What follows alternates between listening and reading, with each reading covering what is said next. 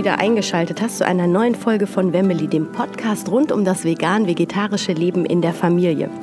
Ich sitze hier auf der Veganfach mit der Annette Förster von Sauberkunst. Und ähm, du hast es sicherlich schon mehrfach mitbekommen. Immer wenn ich auf diesen wundervollen äh, veganen Messen bin, dann schaue ich bei Annette am Stand vorbei und hole mir mein Rosenshampoo. Und jetzt hab ich, haben wir es endlich mal geschafft, uns fürs Interview hier zurückzuziehen. Und ja, Annette, ich wünsche, äh, ich bin sehr dankbar, dass wir es endlich schaffen. Herzlich willkommen. Hallo. ähm, ja, für die, die dich nicht kennen, ähm, erzähl doch mal, wer du so bist und was du so machst. Ja, ich bin eigentlich Heilpraktikerin von Beruf und ähm, habe für meine Patienten damals, also für meine Hautpatienten speziell, ähm, eine kleine Linie entwickelt, damit sie etwas Linderung erfahren in Schubphasen oder überhaupt generell für die Haut. Daraus entwickelte sich dann ziemlich schnell Sauberkunst und heute ähm, ja, leite ich ein Unternehmen mit fast 40 Angestellten und bin so ganz, ähm, ja, gehe darin auch wirklich auf und ähm, ja, bin Mama von ähm, drei wundervollen Töchtern. Ja, wir leben als Familie mit meinem Mann im schönen Brandenburger Land. Ja. Sehr schön. Und ähm, Jetzt sind wir hier auf der Veganfach, das heißt, deine Produkte sind auch alle vegan und ihr seid auch vegan oder wie sieht das aus? Ja, also als ich 2012 die Firma gegründet habe, war ich natürlich schon lange vegan. Damit war es für mich klar, dass die Produkte alle vegan und tierversuchsfrei sind. Ähm, ich selber lebe seit Anfang 2011 vegan ähm, tatsächlich mit meinem Mann zusammen. Wir haben beide zusammen den Kühlschrank ausgeräumt und von da an gab es zu Hause auch nur noch vegan. Den Kindern haben wir das natürlich freigestellt. Wir haben in der Schule weiterhin wählen dürfen, was essen wir und auch unterwegs, wenn wir essen waren, konnten sie wählen, ähm, was sie halt essen möchten. Aber zu Hause, da ich ja gekocht habe, beziehungsweise dann irgendwann auch mein Mann, ähm, gab es nur vegan. Um das so ein bisschen einzuordnen, erzähl mal, wie alt waren deine Kinder, als ihr angefangen habt mit dem Veganen? Also die Große war zu dem Zeitpunkt zehn Jahre alt und die Kleine ähm, war sieben und war tatsächlich auch unser ähm, ja, härtester ähm, äh, wie soll ich sagen, die, die, die die Kontroversen mit uns ausgefochten hat. Ne? Also es war wirklich, ähm, sie hat sich sehr gegen vegan gewehrt, was ich aber auch völlig normal fand, weil für sie stürzte ihre ganze bisherige Essenswelt zusammen. Ähm, sie ist ähm, zwei Jahre später vegan geworden, unsere große Tochter etwas früher tatsächlich und Inzwischen sind alle vegan. Unsere kleinste Tochter ist sogar äh, in der Schwangerschaft schon vegan gewesen. Mhm. Und also das ist so genau das, was ich so, was mich total interessiert ist. Wie, wie habt ihr den Kindern das vermittelt, dass ihr vegan seid jetzt? Und also was waren da so die Argumente und wie habt ihr das kindgerecht verpackt, ohne da jetzt die Horrorvideos irgendwie vorzuführen? Ja, das war tatsächlich ähm, für uns gar nicht so einfach, weil wir hatten ja diese Horrorvideos im Hinterkopf. Und ich muss ehrlich sagen, ich habe manche Videos nicht geschafft, zu Ende zu schauen, weil ähm, ich bin ganz anders groß geworden. Also der Umgang mit Tieren. Wir hatten einen Bauernhof und tatsächlich wurde dort auch geschlachtet. Es war aber ähm, bis auf die Schlachtung alles sehr, also wie soll ich sagen, es war wirklich unsere Tiere hatten tatsächlich ein Leben wie in Bolabü, sage ich mal so. Die Schweine sind wirklich frei rumgelaufen und ähm, ja, also diese, diese Videos äh, konnten wir ihnen natürlich nicht vermitteln, aber ähm, uns war ganz wichtig, dass, es, dass sie wissen, dass es für uns okay ist, wenn sie sich noch nicht für Veganismus entscheiden. Weil mhm. bei mir hat es zum Beispiel über 30 Jahre gedauert, um diesen Weg zu finden. Und ich war mir sicher, dass sie, weil sie empathische Menschen sind, diesen Weg finden werden. Und so war Zeit geben eigentlich das Wichtigste. Mhm. Also als Argumente waren für uns natürlich am Anfang ähm, ähm, natürlich klar, dass ähm, die Tiere, aber auch der gesundheitliche Aspekt. Mein Mann war ähm, ziemlich krank. Ähm, er hatte äh, eine Vorstufe von Magenkrebs und wir haben ganz viel rumprobiert mit der Ernährung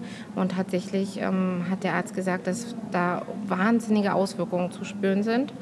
Und das war damals ähm, noch so basische Kost. Also viel, viel mehr Gemüse und mhm. wenig Fleisch, wenig Milchprodukte, also wenig tierisches.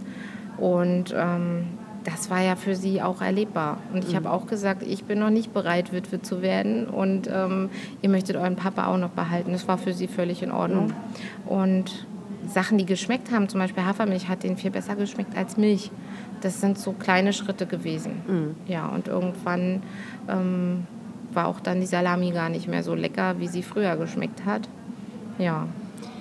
Also das heißt, einmal war es so ein bisschen der Gesundheitsaspekt, den man dann ähm, ja, am Papa quasi festmachen konnte, dass es dem sichtbar besser geht und dass es dann vielleicht auch für alle gut ist und dann auf jeden Fall auch wenn ich es richtig verstanden habe, das ausprobieren und neugierig sein und das, was schmeckt, das nimmt man halt mit ins Sortiment quasi. Und ähm, du sagtest ja am Anfang, dass die Siebenjährige damals euch so richtig ähm, auf den Zahn gefühlt ja. hat.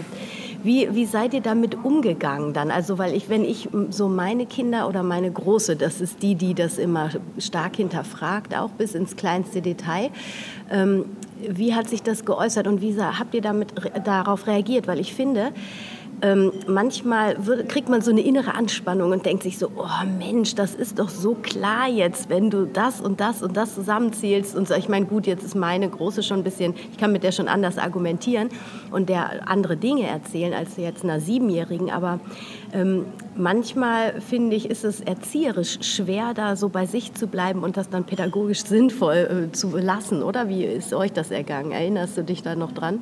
Auf jeden Fall. Und das hängt ganz stark von meiner Tagesform ab oder hing ganz stark von meiner Tagesform ab. Also natürlich war man auch manchmal genervt von, ist das vegan oder kann man das essen?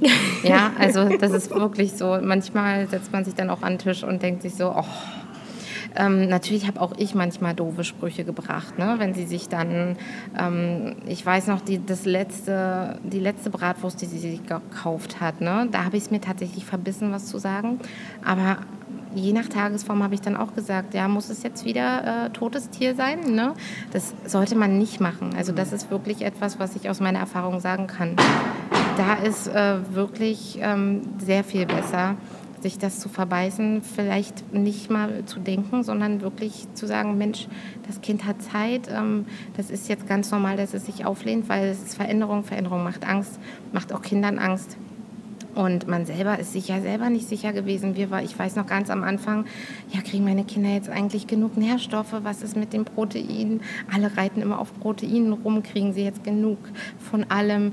Die Anfangsphase ist ja nicht leicht. Also äh, vor allem ich als Heilpraktikerin habe da wirklich wahnsinnig stark diese Mikro- und Makronährstoffe ähm, überprüft und habe dann aber ganz schnell herausgefunden, ja Mensch, das ist eigentlich überhaupt kein Problem. Ich war zum Beispiel trotz ähm, über 35 in der Schwangerschaft immer die Vorzeigeschwangere bei allen Werten. Ja, zurück zu der Siebenjährigen, die letzte Bratwurst auf dem Birnenfest bei uns. Ähm, wir sind danach nach Hause gefahren mit dem Fahrrad und sind, äh, da kommen wir mal an einer Rinderzuchtanlage vorbei. Und dann hat sie mich gefragt, was ist denn das für ein LKW? Habe ich ja noch nie gesehen. Sag ich, ja, das sind, ist der Tiertransporter. Der fährt am Montag hier los zum Schlachthaus der steht schon bereit. Boah, der ist aber groß. Sag ich, ja, da gehen ganz viele ähm, Rinder rein. Was sind denn Rinder? Sag ich, das sind Kühe. Weil da, ja, Rinder, den Begriff, ne? Und ähm, ja, das habe ich dann aber auch nicht weiter kommentiert, einfach nur so ganz sachlich. Dann sind wir weitergefahren und kamen dann an die Weide, wo die schon aussortiert standen. Ne? Die werden schon quasi separiert und die waren ganz weit weg, die Kühe. Also wirklich, ähm, und sie hat gesagt, können wir mal anhalten? Und dann sind wir mit den Rädern ran und Kühe sind neugierig von Natur aus. Und sie stand dann halt da vorne an dem Zaun, an dem Weidezaun und die kamen zu ihr und haben sie beschnuppert und dann hat sie gestreichelt und ich habe dazu gar nichts gesagt. Ich habe nur gesagt, das sind die, die schon separiert werden, aus, ähm, ausgesondert aus der Gruppe. Äh, die anderen stehen im Stall. Und die kommen halt morgen in den Transporter und werden dann geschlachtet. Was, die? Die sind doch noch ganz jung und die sind doch so schön. Und ach, guck mal, Mama, die braune hier und so. Und dann kam bei ihr so ganz von alleine, und ich habe gerade noch eine Bratwurst gegessen. Und da habe ich mir gedacht, Gott sei Dank hast du nichts gesagt. Gott sei Dank hast du nicht gesagt, muss es denn wieder totes Tier sein. Weil wahrscheinlich wäre da wieder die Anti-Haltung, da hätte sie, wäre sie vielleicht gar nicht zu dieser Erkenntnis gekommen. Und das war tatsächlich der letzte Tag, wo sie tierische Lebensmittel konsumiert hat. Mhm. Also davor war sie schon vegetarisch, ein halbes Jahr. Ähm, ist dann nochmal zurück halt wieder auf Fleisch. Es ging immer ein Hin und Her. Dann hat, wenn sie gesagt hat, sie ist vegetarisch oder vegan, habe ich das schon gar nicht mehr ernst genommen, weil das war so ein Hin und Her. Aber dieser Tag war für sie tatsächlich der letzte. Und jetzt ist sie 15, wird dieses Jahr 16 Jahre alt. Mhm. Und ja, Wow, das ist auf jeden Fall eine total äh, tolle Story irgendwie auch. Und ich meine, klar, dieses Hin und Her, das kann ich auch nachvollziehen. Ich meine, so kleine Kinder, ja. die haben ja auch nicht immer so, ein, so eine Disziplin, wenn dann die Freunde irgendwas essen und man hat jetzt kein Ersatzprodukt in Anführungsstrichen. Also wenn wir auf dem Grillfest sind und es gibt keine Veggie-Würste, mhm. dann ist mein Kleinster mit vier, gut, noch mal ein bisschen kleiner, aber dem dann zu erklären, Mittlerweile geht das. Er sagt eine Mama, ich darf ja keine Tiere essen, sagt er immer. Mhm. Aber ähm, also das hat er jetzt akzeptiert, aber trotzdem, es ist dann so. Ne? Also mein Mittlerer ist auch so, dass der, wenn der sieht, was die anderen essen, dann reizt den das. Wobei beim Fleisch hat er richtig, das reizt den gar nicht mehr. Mhm. Aber mit dem Käse, der hatte das auch mal versucht vegan zu sein, aber das war ihm auch noch zu anstrengend. Irgendwie hatte ich das Gefühl. Aber der ist im Herzen so, der will keine Schuhe vegan haben und äh, keine Schuhe mit, Leder und so. Ähm, das ist auf einer anderen Ebene. Und ähm, achtest du auf die Ernährung deiner Kinder? Ich meine, jetzt du bist ja schon Halbfachfrau als Heilpraktikerin, ähm, hast gesagt, du hast dich sehr mit den Mikro- und Makronährstoffen äh, beschäftigt. So, also erstens wie stellst du die Nahrung so zusammen, dass du sicher sein kannst, dass die Kinder gut ernährt sind? Achtest du drauf und supplementiert ihr irgendwelche Nährstoffe? Also am Anfang war ich da natürlich viel akribischer und habe dann auch darauf geachtet und äh, habe es auch übertrieben, muss ich ehrlich sagen. Also ähm, alles, was grün war, wurde ja sowieso abgelehnt, Brokkoli. Und dann habe ich das irgendwie versucht unterzumischen in irgendwelchen Suppen oder Aufläufen und so und ähm, war da sehr verkrampft. Mhm. Ähm, inzwischen weiß ich, dass wenn man wirklich sich abwechslungsreich ernährt und alles mit einbezieht, ähm, Nüsse, Samen, ähm, halt äh, Proteine kommen nicht nur aus Soja, sondern Linsen, aber auch Brokkoli liefert total viel. Und inzwischen, wenn der, ich weiß jetzt die Zubereitungsart, ich darf den halt nicht zu sehr kochen. Der muss kurz gebraten sein mit einer schönen Sojasauce. Ähm, mit viel Knoblauch und so leicht süßlich und dann kriege ich die auch an meinen Brokkoli ran. ähm, ich bin da sehr viel entspannter geworden. Mhm. Also ähm, irgendwann wurden natürlich auch mal Blutbilder gemacht und die sahen total gut aus und ja, wir supplementieren tatsächlich B12. Ja. Ähm, da haben wir so eine Lutschtabletten. Mhm. Für die Kleinste haben wir Tropfen. Äh, ja, also das ist das Einzige, was wir supplementieren. Und der Rest sieht echt gut aus. Also klar gibt es gewisse Sachen, die sie nicht essen wollen. Ich bin da aber total entspannt. Also ich weiß, ich hatte als Kind Phasen, da habe ich mich so einseitig ernährt. Also ich glaube, da sind Veganer deutlich besser dran mit allen möglichen Nährstoffen. Ja. ja. ja und seit die Kinder ja. vegan sind, essen sie auch super gerne Obst und Gemüse. Mhm. Also das ist interessant. Also ähm, früher haben sie mir nicht so viel Gemüse abgenommen.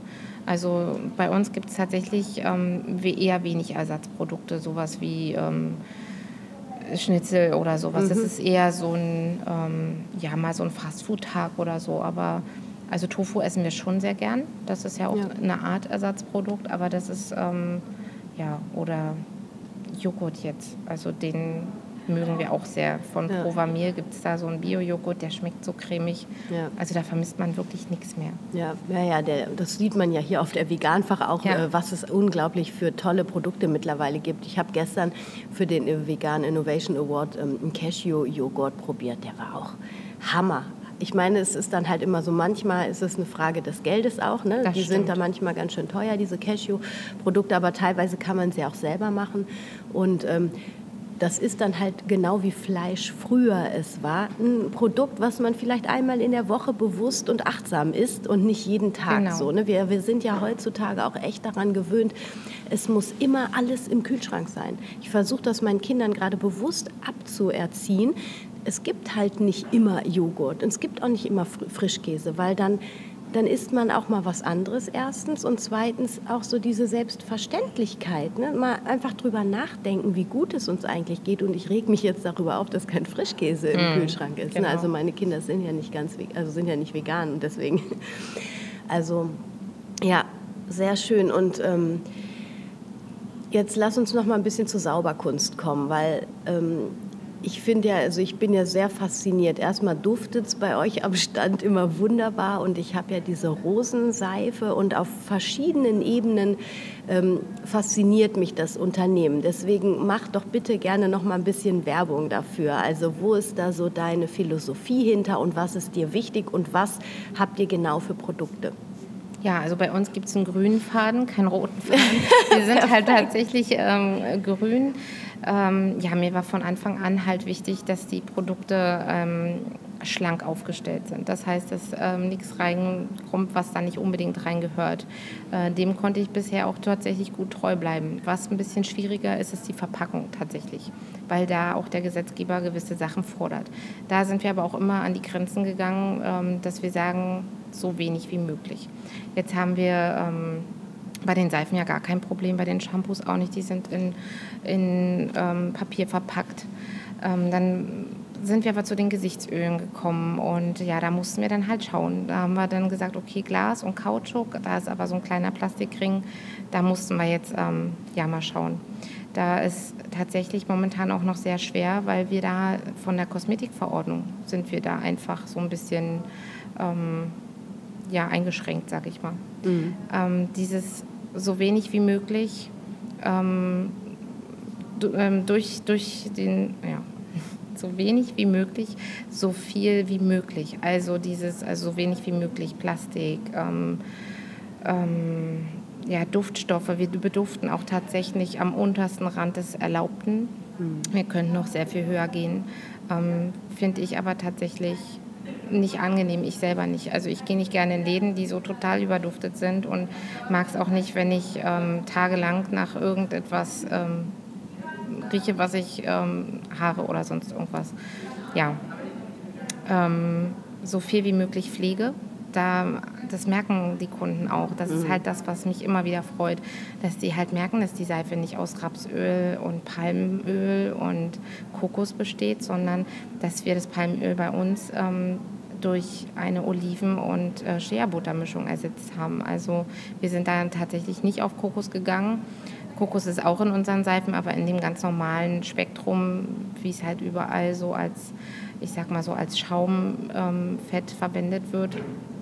Das merken die Kunden. Also diese Formulierung ähm, ist halt schon sehr pflegend. Mhm. Ja. Und generell ähm, war mir halt auch immer wichtig, dass äh, Menschen, die bei mir arbeiten, auch gerne für mich arbeiten und dass sie davon leben können. Und ja, das haben wir uns zum äh, zum Credo gemacht. Inzwischen bin ich ja nicht mehr alleine. Wir ähm, arbeiten mit erneuerbaren Energien von Greenpeace Energy, inzwischen jede Filiale. Und ähm, ja, an unseren Gewinnen lassen wir nicht nur unsere Mitarbeiter teilhaben, dass jedes Jahr quasi ähm, da auch immer eine kleine Ausschüttung stattfindet. Ähm, wir spenden auch einen Teil unseres Geldes an soziale Projekte. Und wenn wir importieren, importieren wir auch fair. Also mhm. dann zahlen wir auch 40, mehr, 40 Prozent mehr als der Welthandel. Und dahinter sind meistens so Frauenkooperativen, bei der Shea-Butter zum Beispiel in Ghana, bei dem ähm, Babasso-Öl in Brasilien.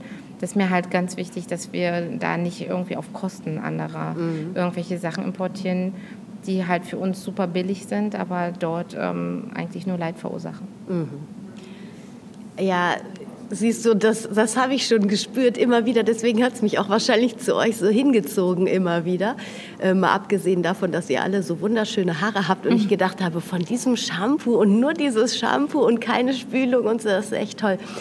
Nein, aber ich finde die Unternehmensphilosophie einfach grandios und das ist eigentlich das, wovon es eigentlich nur Unternehmen geben sollte in der heutigen Zeit, die so denken, ne? dass es nicht auf Kosten, man produziert nicht auf Kosten von anderen, sondern dass man immer alle im Blick hat und ähm, boah, richtig schön. richtig, richtig schön. Und was ich gerade bei euch am Stand gesehen habe, ihr habt auch einen Adventskalender für dieses Jahr gemacht. Genau, richtig. Sehr gut. Das heißt, den kann man dann online bestellen? Äh, online leider nicht mehr. Der ist ah, online innerhalb weniger Tage ausverkauft gewesen. Wow. Ähm, wir haben allerdings noch Kontingente für unsere Läden. Da kommt er dann Anfang nächster Woche. Quasi ab dem 5. Äh, November ist er dann verfügbar in den Läden. Und natürlich für die Veganfach haben wir noch ein Kontingent zurückbehalten. Oh, ja. sehr, sehr gut. Und da sind auch Pflegeprodukte ähm, von euch drin, die ja, ein kompletter Querschnitt quasi durch Sauberkunst. Da ah, sind auch. Sachen drin, die es halt normalerweise nicht gibt. Also ähm, wir haben jedes Jahr Sachen drin, die nicht im Sortiment sind oder ganz brandneu. Mhm. Also Toll. Ja, wir sind ja auch für den ähm, Vegan Innovation Award nominiert und ähm, dieses Produkt ist zwar nicht drin, aber eins aus dieser Palette ist mhm. auf jeden Fall dabei und ja, wurde auch schon heiß erwartet, das natronfreie Deo. Ja, Warum natronfrei?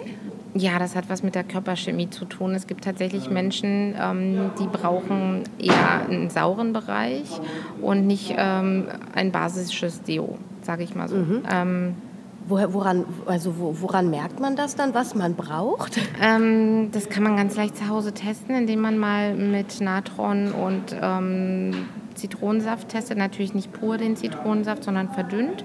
Und dann mal äh, sich verschiedene, also die eine Seite macht man mit Natronwasser, die andere mit Zitronenwasser und guckt dann, ähm, welche Achse ist, ähm, riecht besser. Ah, okay. Das kann man testen tatsächlich. Und oft ist es so, dass Menschen, die eher einen sauren ähm, pH brauchen, sage ich mal, dass die äh, die Natron-Deos auch nicht gut vertragen. Also wir haben schon, also unser Natron-Deo ist eigentlich auch schon sehr, sehr wenig Natron drin. Ich desodoriere zum Beispiel auch mit Kieselerde und ähm, ja, also es wird komplett anders abgepuffert, aber trotz allem reagieren immer noch Leute auf dieses ähm, Natron-Deo. Äh, und da haben wir jetzt eine Rezeptur entwickelt, die mit Milchsäure quasi eingepegelt wird und das ist natürlich ein rein veganes Produkt auch, aber Milchsäure entsteht ja auch bei, Sauerkraut, bei der Sauerkrautherstellung zum Beispiel. Ja, und ähm, ich komme sehr gut mit Natron-Deos klar, weil ich brauche tatsächlich einen basischen pH. Ähm, aber viele Kunden halt nicht. Auch Teile meiner ähm, Angestellten und Mitarbeiter ähm, brauchen eher ein saures Deo. Das ist ja total spannend. Also das ist vielleicht auch der Grund, warum manche Deos nicht funktionieren bei einem ne? und manche dann eben doch. Durchaus denkbar, ne? ja. Ah ja, ach spannend. Toll, da habe ich jetzt richtig was gelernt und ich hoffe, meine Zuhörerinnen auch alle. Sehr gut. Ähm, dann lass uns doch mal so langsam zum Abschluss kommen. Du hast ja auch was zu tun. Ja. Ähm, äh, wenn du magst, ähm, habt ihr ein Lieblingsrezept? Was ihr echt, also vor allem auch die Kinder natürlich total lieben. Ja, natürlich. Also es ist natürlich unterschiedlich. Jedes Kind hat so seine Lieblingssachen. Aber wenn es bei uns ähm, Krautrouladen gibt oder Kohlrouladen, nennen es ja auch manche, ähm, ja, da sind eigentlich fast alle dabei. Wow. Das ist so ähm, einmal das Lieblingsrezept meines Mannes. Und ähm, ja. Was kommt dann da rein? Also wir haben tatsächlich so eine Tofu-Seitan-Mischung.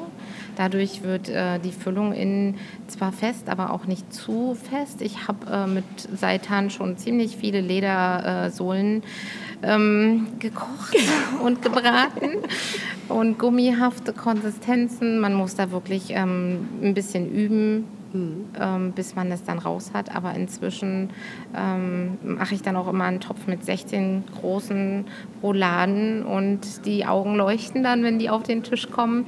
Oder ähm, was ich Weihnachten immer machen muss, ist die ähm, falsche Ente l'Orange.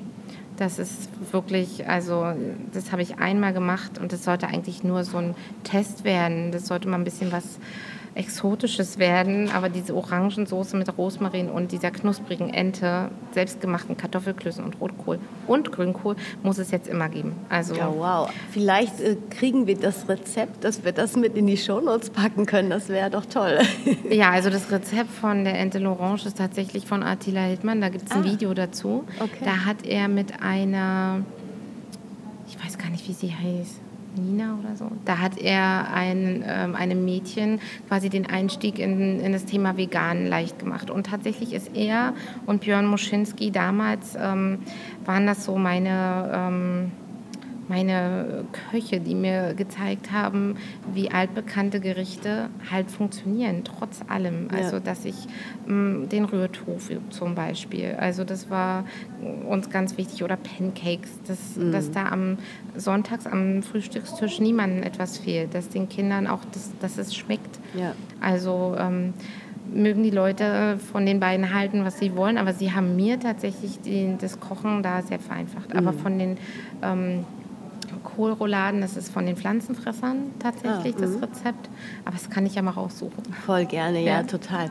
Also ich meine, es war ja auch 2011, waren Attila Hildmann und Björn Moschinski. Ich glaube, Attila kam 2013, ich bin nicht ganz sicher, aber so in dieser starken Anfangsphase. Mhm, das genau. waren ja die, die die Leute auf das Vegansein aufmerksam gemacht haben. Also Richtig. ich... Ähm, finde das grandios, was die da an Arbeit geleistet haben. Ich meine, gerade Attila Hildmann, ähm, der ist natürlich, ähm, ja, ne, scheidet die Geister genau, irgendwie. Ne? Ja. Aber dadurch haben wir einfach auch eine große Aufmerksamkeit bekommen. Ja. Und das ist auch wichtig. Und dadurch ist auch wirklich ganz viel in Gang gekommen. Und da ja, mag das man stimmt. halten, was man will von ihm, aber ansonsten finde ich, äh, hat er da eine großartige Arbeit für die Veganerinnen und Veganer geleistet. Und hält immer noch seinen Kopf hin. Ja, das stimmt.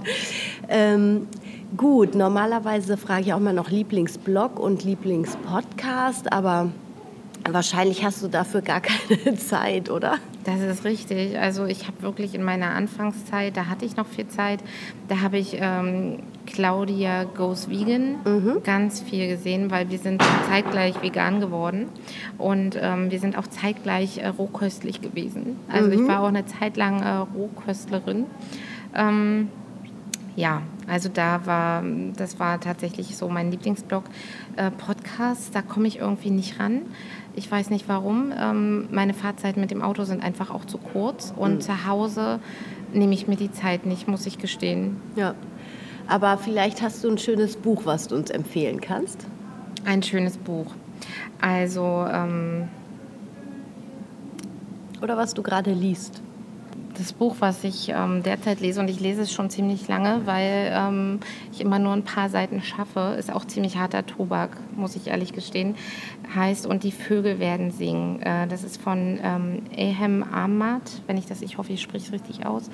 Das ist ein Syrier und er erzählt ähm, über die Zeit vor dem Krieg, ähm, über die Zeit während ähm, des Krieges dort. Und er ist halt dort geblieben. Er ist ein Pianist.